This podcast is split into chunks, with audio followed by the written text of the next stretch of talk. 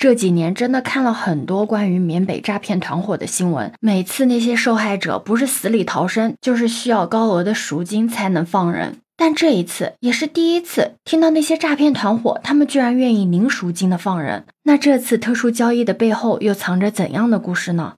你好，我是当当马。你知道吗？为了深入调查缅北电诈，河南都市频道的几位记者把自己给卖了。他们用一百二十多天的时间卧底电诈集团，在这半年的时间里面，他们见证了太多惨无人道的虐待，被强迫、被囚禁、被殴打。从见到舌头开始的那一刻，他们的一举一动就被严密的监控着。陷入这里的人基本逃不出去的，哪怕是准备周全的记者，他们也是通过别人的帮助才成功的脱身的。哪怕我已经在网上看过这些记者的自述，但是我还是不敢想象这半年他们经历了什么。回来之后呢，他们做做出了一档节目，名叫《边境蛇影》。这档节目一经播出之后啊，就引起了很多人的关注，每天都有无数个电话打过来，就是向他们求助的。在面对着全国上千个陷入绝望的家庭，他们选择了再次出发。这一次，他们沿着多条线路一路采访受害者，做出了《缅北归来》系列追踪报道。这个节目也成为了很多被困者家属的最后的希望。举一个例子吧，河南有一个小伙叫小鹏，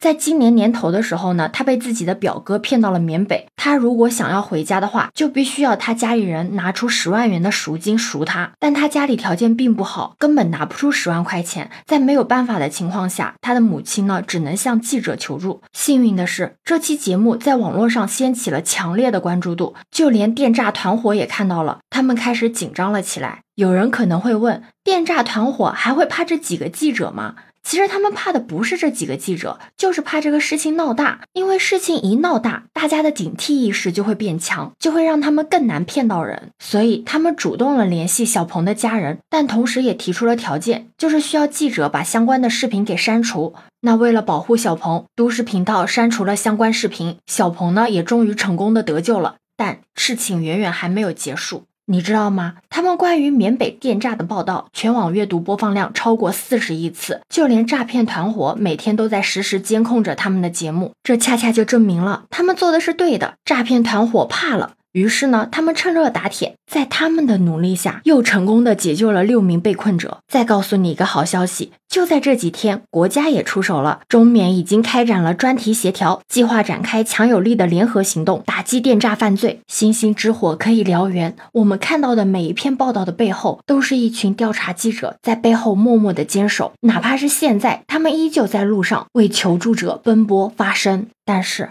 哪怕河南都市频道的记者团队，他们在为自己的理想和信念铤而走险。坚持为民请命，誓死为真相发声，但是依旧有人在质疑他们是不是在为了流量营销，这真的很让人心寒。在这个互联网时代，每天需要过滤大量的碎片化的信息，很多都是拼凑的信息，你不愿意相信，我可以理解，但请不要恶意揣测，用命去维护正义的战士是他们一直在为我们负重前行。对此，你有什么看法呢？可以把你的想法留在评论区哦。